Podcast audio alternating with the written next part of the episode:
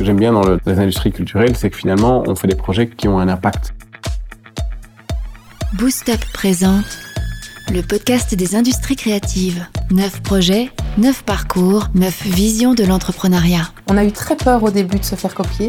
Et puis après, on s'est dit, ben voilà, on crée plus qu'un modèle, on crée toute une image de marque autour de nous. Financement, exit, pivot, duo.